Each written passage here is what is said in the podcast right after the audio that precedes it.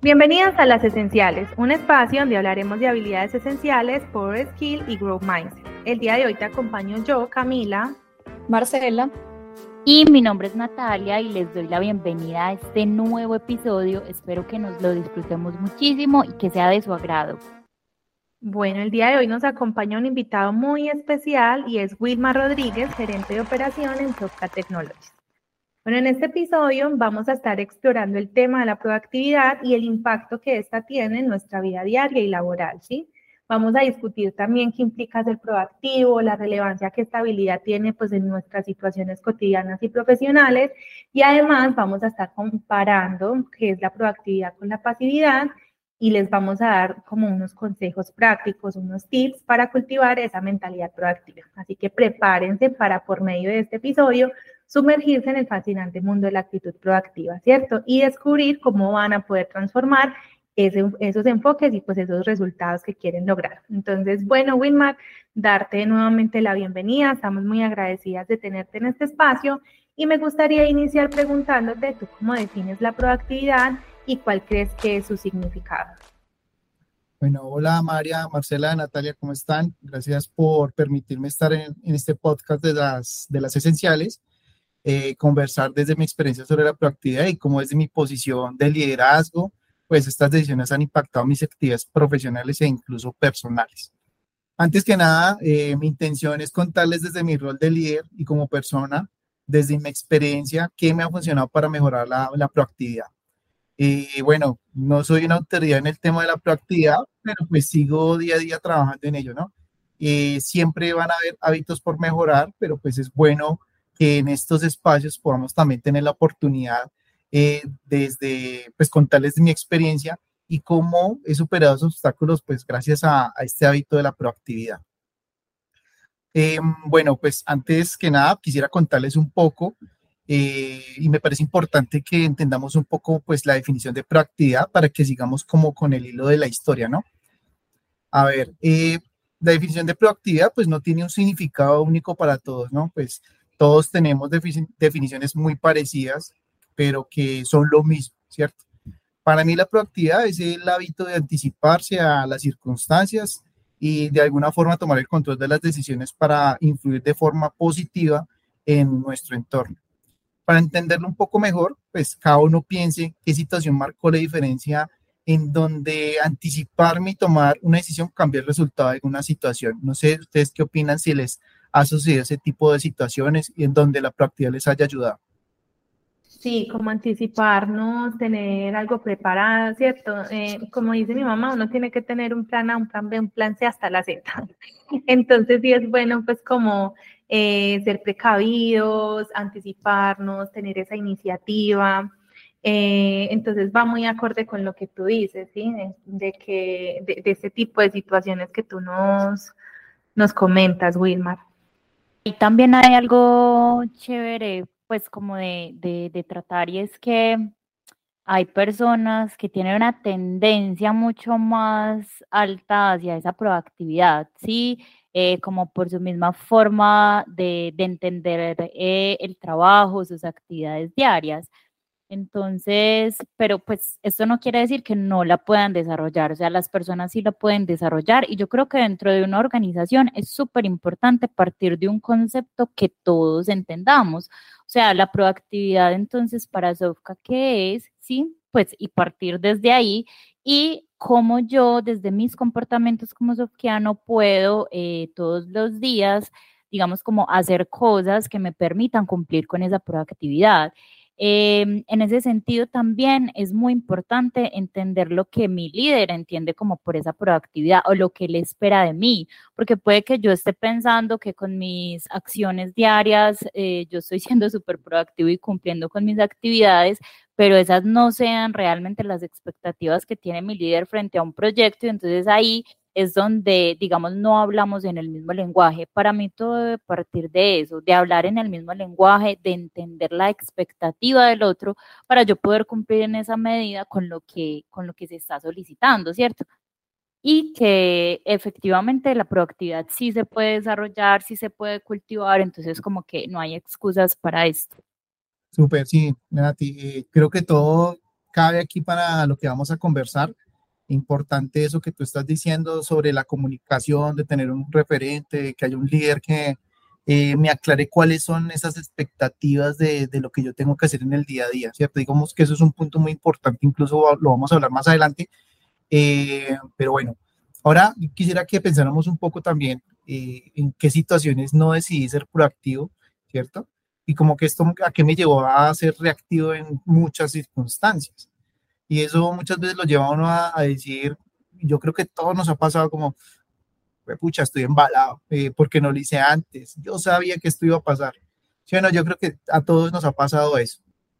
Bueno, y de esto se, se desprende otro hábito muy común y creo que no podemos iniciar a hablar de proactividad sin su opuesto que es. Yo creo que ustedes, me imagino, sabrán cuál es. ¿Cuál creen que es el opuesto de esto?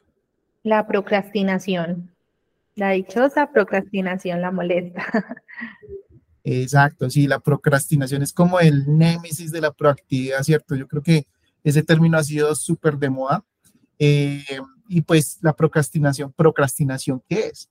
Es simplemente posponer una tarea, una actividad, pues conociendo esas consecuencias negativas de hacerlo. Creo que cuando uno procrastina, uno sabe qué va a pasar, ¿cierto? Uno dice, pues pucha, no lo voy a hacer, pero yo sé que va a tener una consecuencia negativa. Y aún así, el, digamos que el, cerebro está programado eh, muchas veces para poder tener ese hábito, ¿cierto? Entonces, eso que nos lleva a que podamos hacer tareas menos prioritarias eh, y menos placenteras en su lugar, ¿cierto? Y vuelvo y digo, es normal, así estamos, muchas veces estamos programados para eh, ejecutar ah, de esa forma, pues, este hábito. Sí, eso que tú mencionas de la procrastinación, Wilmar, es muy importante porque efectivamente es eso de estar postergando actividades, ¿cierto? Dejándolas para después, para después, y eso se termina convirtiendo en una bola de nieve. Eh, que luego se nos hace mucho más difícil cumplir como con todo lo que tenemos y de hecho implica muchísimo más esfuerzo, de alguna manera estamos sacrificando la calidad del trabajo que entregamos, ¿sí? Porque entonces afecta esa toma de decisiones donde tal vez con el poco tiempo que tenía para hacerlo, porque decidí dejarlo para lo último, entonces no tuve en cuenta como todas las perspectivas, todas las posibles situaciones, entonces entregué cualquier cosa, por así decirlo, como por entregar algo, ¿sí? Y eso en, a la larga, pues también empieza a generar un malestar en nosotros, o sea, perjudicamos nuestro bienestar personal porque empezamos a aumentar esos niveles de ansiedad, de estrés, porque siempre sabemos que hay algo ahí pendiente, ¿sí? Yo creo que todos en mayor o menor, en menor medida hemos llegado a experimentar esa procrastinación y qué pasa que un fin de semana uno sabe que tiene algo pendiente y es uno como, ah, uno como descansando y no descansando porque sabe que tiene ahí algo pendiente, ¿sí? Entonces realmente como con el fin de recuperar ese bienestar, esa tranquilidad, esa calma, es muy importante trabajar esto, ¿sí? Y saber que la procrastinación no es, no es solamente porque decidí dejar las cosas para después, sino que allí también hay un factor como psicológico y emocional relacionado con la procrastinación. Entonces es bien interesante y curioso el tema. Y es paradójico con el tema de la procrastinación, que dentro de las recomendaciones que se dan es precisamente arrancar por esas tareas o actividades que son más retadoras, más aburridoras, con las que de pronto dentro del momento de la procrastinación las personas pueden pensar que para arrancar con eso tengo que hacer tal cosa y la van dejando. Pero es lo chistoso y es que se recomienda arrancar, es precisamente con esa que es más difícil para que al momento de terminar sea como una sensación de satisfacción personal de, bueno, la logré, lo pude hacer y eso va generando como esa, sí, esa sensación de, de yo puedo eh, avanzar en lo que tengo que hacer, incluso por muy retador o monótono o rutinario o desagradable o, o que no lo quiera hacer, eh, implica como también ese sentimiento de satisfacción posterior. Sí, Marcela y María, creo que supera lugar todo. Eh, muchas veces nosotros procrastinamos eh, muchas tareas que yo creo que nos hace sentir como más tranquilos, ¿cierto? Pero pues el reto está también, y considero que el reto está en, en interiorizarlo, ¿cierto? Y saber que, que, eso está mal, ¿cierto? Para empezar a cambiar como esa mentalidad y ese hábito yo, quería como empezar a, contarles un poco como dos historias a ustedes con respecto a la pasividad, la proactividad, ¿cierto? Entonces, no sé qué les parece. Sí, eh, Wilmar, precisamente pues hablando de eso, cuéntanos eh, en la experiencia que has tenido con diferentes equipos a lo largo de tu vida profesional, historias o anécdotas de cómo la proactividad o la pasividad afectaron la forma en la que esos equipos enfrentaron desafíos y oportunidades. Listo, les traigo una historia de pasividad. Les cuento que pues hace muchos años yo trabajé pues en otro rol, en otra compañía, también del sector de tecnología. Eh, y bueno, como para dar una introducción pues a esta historia, pues les cuento que hoy en día muchas organizaciones aplican marcos ágiles para ejecutar proyectos porque este marco eh, les permite entregar valor de manera temprana y, digamos que por ejemplo así trabajamos en Software, ¿cierto? Eh, que es entregar valor de manera temprana, es decir, que un cliente recibe lo que compró y lo use para complacer esa necesidad, ¿cierto? Es decir, que si yo pedí un cuadro eh, cuadrado y me estoy entregando al final un cuadro redondo, pues como que venga, yo, no le pedí esto, ¿cierto? Digamos que eso es satisfacer una necesidad de acuerdo pues a lo que pedí, ¿cierto? Sin embargo, antes pues se utilizaba mucho eh, marcos de gestión de proyectos en cascada, aún se siguen utilizando o de forma híbrida, en donde consistía prácticamente este marco de, a, que, hacía referencia, como iniciaba un proyecto, pero solo al final muchas veces el cliente recibía ese producto, como les acaba de decir, ¿cierto? Entonces ese cliente no tenía como esa forma de dar recomendaciones, de dar ese feedback de si le gustó o no le gustó o qué le cambiaría. Entonces, ¿esto qué se traduce? Se traduce en, en sobrecostos, en, en, frustración para ambas partes, tanto el cliente como, como nosotros como eh, aliados estratégicos o tecnológicos de las compañías, ¿cierto? Entonces, como les venía contando, hace muchos años estuve en una compañía que implementaba este método cascada, ¿cierto? Full método cascada. Y la cultura de muchos equipos de implementación era relajarse e ir al día a día sobre esas entregas de cronograma, ¿cierto? ¿Cómo así que relajarse? Pues yo sabía que tenía una actividad el otro día y bueno, yo, yo trabajo hoy y la entrego y ya, pero como que no, no, hay una visión de más allá de, bueno, cuál es el valor que yo tengo que entregar o, cómo satisfago la necesidad de este cliente, ¿cierto?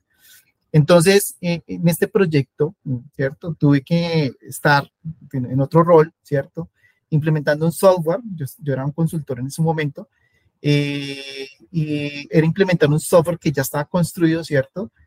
Y eh, el objetivo era reemplazar otro aplicativo, un aplicativo viejo que tenía pues este cliente, y por este software que en teoría era nuevo y que ya estaba construido. Entonces, em, en este proyecto pues había que levantar mucho proceso, bastante información y todo esto, ese pool de consultores, al ver, conocer el proceso del cliente, cómo funcionaba el software actual eh, y el software que se estaba ofreciendo, nos dimos cuenta que no tenía nada que ver con lo que se está implementando, imagínense. Entonces, se podrán imaginar lo que pasó. No sé, ¿ustedes qué se alcanzan a imaginar qué pasó después? No sé, regaños, llamados de atención, obviamente afectación con la, en el producto, pues en lo que tenían que entregar. Nada, este equipo se quedó callado, se quedó callado. Identificamos muchos temas para advertir al cliente que cómo iba a cambiar ese software, sus procesos, eh, y que no tienen nada que ver con su core de negocio, y no fuimos proactivos en informarle a este cliente, imagínense. Entonces nos quedamos callados con respecto a todas esas situaciones, eh, pero nos informó como para que el proyecto, como decimos nosotros, no se calentara. Y además porque una mentalidad del esperemos a ver qué pasa, ¿cierto? esperemos a ver qué pasa. Eh, o en algún momento después miramos cómo resolvemos y ahí como mucho como que Dios proveerá también a ver qué puede suceder con este proyecto, ¿cierto?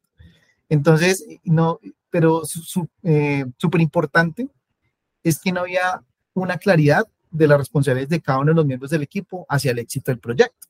Es cuando yo no tengo claras responsabilidades eh, de lo que yo tengo que ejecutar, de lo que tengo que entregar, pues yo no pienso más allá sobre las consecuencias de lo que yo estoy haciendo, construyendo, ¿cierto? Entonces no había, no esa claridad.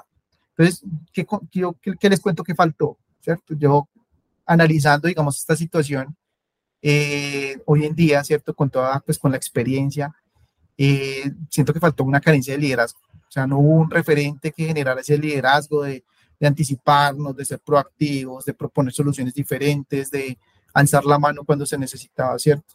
Eh, no hubo una claridad en las responsabilidades. O sea, si yo entré allá, ¿usted qué, qué, qué, tiene que entregar? ¿Qué tiene que velar? ¿cierto? Y tampoco se levantó la mano como que, venga, no, no me interesa saber qué es lo que tengo que hacer yo, ¿cierto? Eh, la cultura de la empresa creo que es un factor muy importante. Eh, por esto, pues, llevó a generar esa mentalidad no proactiva. Por eso eh, es válido estos, estos, espacios también que promueve Sofca con respecto a generar esa, esas habilidades esenciales también para que todos, pues, interioricemos, ¿no? Eh, no, se desarrollaron, no se desarrollaron hábitos proactivos, por ejemplo, no hubo una sinergia en la comunicación, otro punto muy importante, una comunicación entre el equipo y el cliente y como conclusión, pues imagínense, el cliente no recibió lo que esperaba.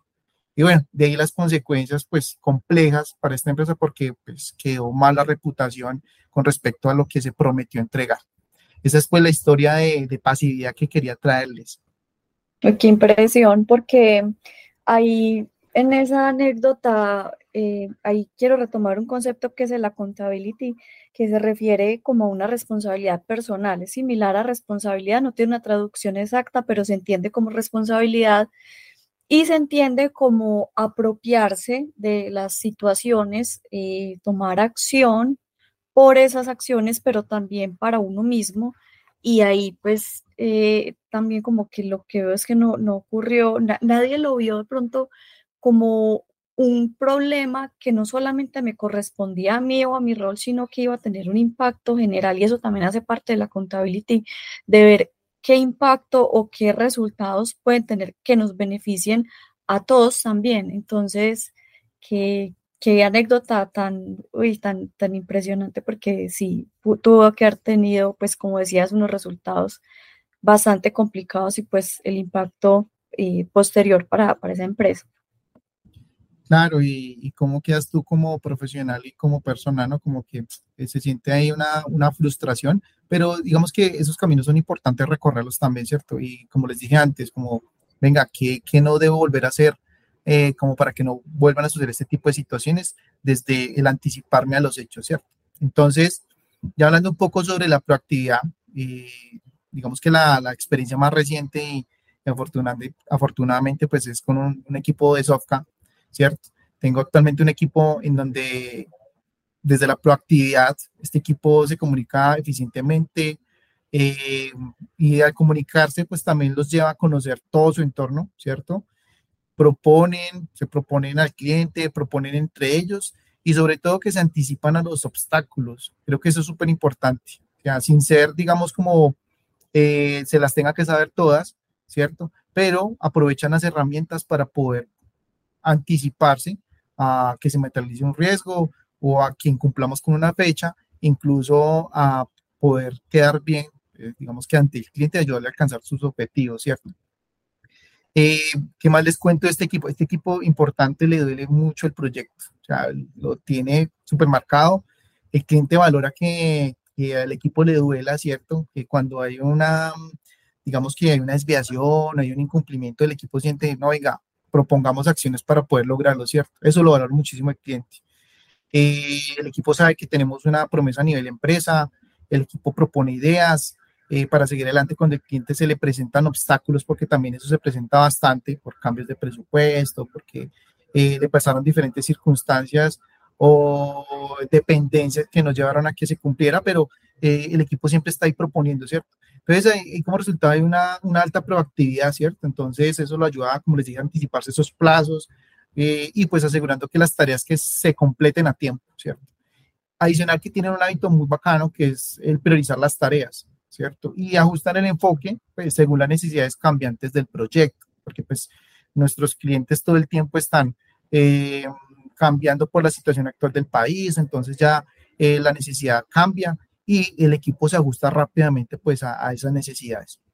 Yo destaco de este equipo, pues tiene también interiorizada la, la mejora continua y proactivamente generan estrategias para entregar compromisos con valor y su comunicación es muy oportuna, clara, transparente, pues contrario a lo de la otra historia, están muy marcadas las, en este momento están muy marcadas las figuras de liderazgo y, y su responsabilidad, ¿cierto?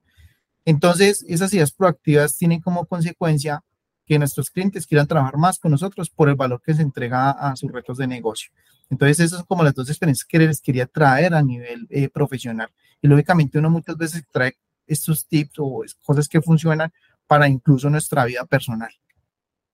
Súper, Wilmar, qué interesante como las historias que nos cuentas eh, respecto como a la proactividad y realmente hay algo importante ahí que quisiera como preguntarte y es como, ¿qué crees que hace la diferencia para que un equipo pueda ser lo suficientemente proactivo o que pueda ser proactivo, ¿cierto? Porque nos contabas pues como en la en tu primera experiencia que mm, el equipo de pronto no estaba tan comprometido y que creo que esa proactividad también viene como de ese compromiso que uno tiene hacia algo, ¿cierto? Como ese empoderamiento que uno tiene hacia las cosas y de que lo hace posible porque le interesa, le gusta, quiere alcanzar algún objetivo entonces, eh, en esa medida, ¿cuáles serían como esos consejos prácticos eh, para aquellas personas que quieran cultivar esos hábitos proactivos en su vida y que definitivamente tú hayas visto que te hayan funcionado también en los equipos de trabajo? Sí, Natalia, eh, creo que también aplica para la vida diaria pues más allá de implementar técnicas de gestión del tiempo y de priorización, ¿cierto? Que, que hay muchas y se pueden encontrar googleando, o sea, uno busca técnicas de eficiencia en el tiempo y hay un montón, ¿cierto? Yo creo que para, para mí es muy importante trabajar en nosotros mismos. Yo creo que hay que partir de ahí, ¿cierto? Y después hay que utilizar todas las técnicas y herramientas que, que puedan ayudarte como a lograrlo. Eh, recomendaré desde mi experiencia eh, y que me ha funcionado, traigo cinco puntos que podríamos tener en cuenta, ¿cierto? El primero, muy importante, es el reconocerse, ¿cierto? Reconocerlo. Eh, quiere decir que ser consciente de los momentos en los que fallo recurrentemente para ser proactivo, ¿cierto? ¿Dónde estoy fallando? Eh, dejar de culpar a otros factores. Generalmente siempre culpamos factores externos o le echamos la culpa a lo que no es, ¿cierto? Más bien, luego de reconocer estos factores, es importante declararse esos cambios e interiorizarlos pensando en un resultado, ¿cierto? Siempre pensando en el resultado. Creo que ponerse metas pequeñas es importante para que cambien esos hábitos y que ayuden a reducir la procrastinación. Ese es como uno de los primeros tips que les puedo recomendar, ¿cierto? Otro importante eh, y me parece chévere es dejar de culpar al tiempo. Yo hace un tiempo tuve una coach que aprecio mucho y cuando le contaba pues eh, mis temas profesionales, que cómo iba, eh, siempre decía, es que no tengo tiempo, no, no tengo tiempo. Y me decía, entonces la culpa es del tiempo. O sea, si la culpa es del tiempo, pues entonces agreguémosle seis horas más, ¿cierto? Porque es que no, no pensamos que el tiempo es una constante, ¿cierto? Es constante, siempre 24 horas.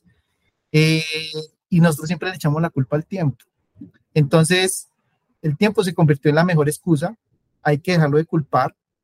Eh, y se vuelve una variable cuando no, lo administramos bien. Entonces, eh, debemos, ese, debemos eliminar ese hábito de culpar la falta de tiempo y excusarnos con él. Es por eso que se debe hacer una gestión del tiempo eficiente, que nos anticipe a plazos y que completemos las tareas a tiempo. Métodos de gestión del tiempo, pues hay muchos. Aplica el que más te funcione realmente. Lo importante de esto es sentirse cómodo con ese método de planificación eficiente del tiempo que apliques. Creo que es uno, es, digamos que está, el, el valor está ahí. Em, lo otro que les que podría recomendar es convertir la proactividad en un hábito, eh, porque la proactividad es una habilidad que se debe desarrollar y convertir en un hábito. Por eso aplicar cualquier cambio eh, de seguro generará un gran impacto en todo nuestro entorno a nivel profesional y personal. ¿Cierto? La colaboración y la comunicación activa. Una persona proactiva no espera que le digan qué hacer. Siempre busca oportunidades para trabajar en equipo, eh, compartir conocimiento y apoyar a todos sus compañeros de equipo. Eh, es importante compartir oportunamente la información, es súper esencial. Muy importante también buscar esa retroalimentación eh, y mantener a los demás informados sobre el progreso del trabajo, o de alguna actividad que estemos haciendo, ¿cierto? Eh, informar proactivamente cualquier problema avance y de la misma forma lo podemos aplicar en nuestra vida personal, ¿cierto? Eh, y por último, pues recomendaría un hábito muy importante, lo extraje de un libro que se llama Los siete hábitos de la gente altamente efectiva, es un libro que casi todos conocemos, eh, es un poquito viejito, pero es chévere como de digerir, ¿cierto? Y hay una metáfora muy bacana que se llama eh, afilar el hacha. No sé si ustedes la han escuchado. Sí, Sí. la- sí, sí, sí, la he escuchado. Los hábitos personales. Exacto. Esta, este, este, este tip me gusta mucho. Eh, digamos que esta metáfora viene del autor de este libro de los siete hábitos de la gente altamente efectiva, Stephen R. Covey. Y él utiliza esta metáfora donde dice que, que un leñador que estaba trabajando durísimo cortando árboles en el bosque, ve que a medida que pasa el tiempo, su hacha está perdiendo filo y se está volviendo menos efectiva. Entonces, imagínense el tipo dándole a un árbol y no, pero esto no está cortando y bueno. Entonces, en lugar de seguir cortando con esa herramienta tan desgastada, dice, decide el leñador, dijo, no, voy a tomarme el tiempo, voy a afilar el hacha y a ver qué tanto mejoró mi, eficiencia, ¿cierto? Entonces, eh, eso le implica pues al leñador detenerse por un momento, eh, la tarea de cortar los árboles y dedica o invierte tiempo eh, de, de esa tarea para afilar el hacha, ¿cierto? Y después de afilar el hacha, ese leñador se da cuenta cuando vuelve al trabajo que puede cortar árboles mucho más rápido y con menos esfuerzo, es decir, es decir, mejoró su eficiencia. Vamos que en conclusión esta metáfora nos lleva un poco a reflexionar a que debemos ser conscientes de beneficiarnos al dedicar tiempo a renovarnos, ¿cierto?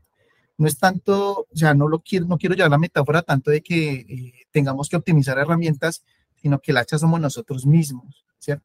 Nosotros mismos somos el hacha. Entonces, si no dedicamos tiempo como al reflexionar, a ser consciente de beneficiarnos al dedicar tiempo para renovarnos a nosotros mismos eh, y a tener autorreflexión, eh, digamos que no vamos a ser efectivos, no vamos a ser efectivos en la vida cotidiana y, y posiblemente no tengamos una sostenibilidad a largo del tiempo, ¿cierto? Entonces, nuevamente, aquí lleva esta, esta metáfora a la autorreflexión, al cuidado personal, eh, al equilibrio de- para ser más efectivos en la vida cotidiana y a mantener la sostenibilidad a lo largo del tiempo, ¿cierto? Esa metáfora me gusta mucho porque es, nosotros somos el hacha, nuevamente lo digo, ¿cierto? Eh, y hay como cuñita, pues importante leer, creo que también es muy importante leer. Hay libros que son súper fáciles de digerir, de leer. Por ejemplo, eh, hay unos que están ahorita muy eh, top, hay un boom de esos libros que es El poder de los cinco segundos, eh, el libro que les acabé de comentar de los siete hábitos de la gente altamente efectiva. eh, y hay un libro también que es por todo lado está que es el de hábitos atómicos, ¿cierto? Está muy de moda. Y eh, importante, creo que como reflexión, yo recomendaría también de rodearse de personas que sean referentes en proactividad. Entonces pueden ser nuestros líderes, eh, importante uno rodearse también de mentores, psicólogos, no pasa nada, eh, pares que uno vea que también son referentes en proactividad y que uno vea que le están funcionando eh, prácticas o actividades, o personas incluso de nuestro círculo social que pues que nos ayuden a ese autocrecimiento. Entonces, eh, te- quería traerles eh, esas historias, estos tipsitos, espero que les haya funcionado, que los puedan aplicar. Y no, eh, María, Marcela y Natalia, agradecerles por el espacio y nada, espero que les sirva bastante pues eh, esta charla sobre proactividad. Qué bueno eso que nos comentas. Siento que son tips muy, muy valiosos, Wilmar, y que nos des también como alguna, algún material, como en este caso nos diste el nombre de los libros, y eh, creo que también está el del poder de la hora. Es súper, son libros súper mm, chéveres pues para poder trabajar este tema. Y ahí ya como antes de cerrar el espacio, quisiera hacer como una mención a que si de pronto alguien que está escuchando el episodio se identifica un poco con lo que estamos hablando, sobre todo con el tema de la procrastinación, sabemos que cuando tendemos a la procrastinación es porque buscamos una gratificación inmediata, que pensamos es en el ahora y no pensamos como a largo plazo, ¿sí? Entonces que empezar a adquirir estos hábitos pues no sea de la noche a la mañana, realmente pues requiere como de un esfuerzo, de una disciplina, ¿sí? Entonces que también sean como amables y pacientes con su proceso, pero que no lo abandonen, ¿sí? Entonces esa es como la invitación a que no sea de un momento a otro, a veces somos muy inmediatistas y queremos resultados ya y como no los vemos los abandonamos, pero es un tema de hábitos, de rutina, de ir repitiendo hasta que porque esa procrastinación también de alguna manera es porque estamos en una zona de confort, ¿cierto? Y tenemos que irnos un poco más a esa zona de aprendizaje, que para las personas que están inscritas en los training, en este mes trabajamos el training de la proactividad, pues esto es un tema que han visto, sí, aquí en, por medio del podcast pues estamos reforzando como todos estos conceptos, pero pues básicamente es eso, ¿sí? Si ustedes se identifican con esa parte, tampoco como que mm, sé que puede llegar a haber culpa, pero tampoco como juzgarnos fuertemente, sino que empezar a tomar acción, ¿sí? Y ya también recordarles que bueno, cada mes vamos a estar realizando unos training especializados. El de este mes fue el de proactividad, nos ha ido muy bien. Y la invitación es que cada mes vamos a trabajar un mes, eh, perdón, una, una, temática diferente para que puedan estar atentos e inscribirse. El mes de febrero vamos a trabajar todo el tema de oratoria. Entonces, no sé si Wilmar o las chicas quieren decir algo más antes de cerrar el espacio. Sí, una, última reflexión, igual agradecerles por, por el espacio y, una reflexión que, quisiera como comentarles que no tiene precio llegar a un estado de tranquilidad por haber hecho una actividad proactivamente con anticipación que me generó pues ese resultado esperado a estar preocupado porque debía hacer el doble trabajo y el resultado no fue lo que esperaba. Es una reflexión súper sencilla, pero es súper bueno que uno siempre la tenga en mente. Súper, exacto. Y pensar mucho en cómo las decisiones que toma mi yo de ahora van a afectar a mi yo del futuro, ¿sí? Entonces creo que, que es súper importante. Bueno, Wilmarie, muchísimas gracias, de verdad. Este fue un episodio muy gratificante. Nos llevamos cosas muy importantes de todo lo que nos hablaste. Nos diste reflexiones, citas, material. Entonces, súper chévere. Te agradecemos un montón. Y bueno, eso es todo por el capítulo de hoy. Esperamos que este tema haya sido de su agrado. Gracias por escucharnos. Recuerden que cada mes estamos subiendo un capítulo para que estén atentos. No olviden seguirnos y activar las notificaciones.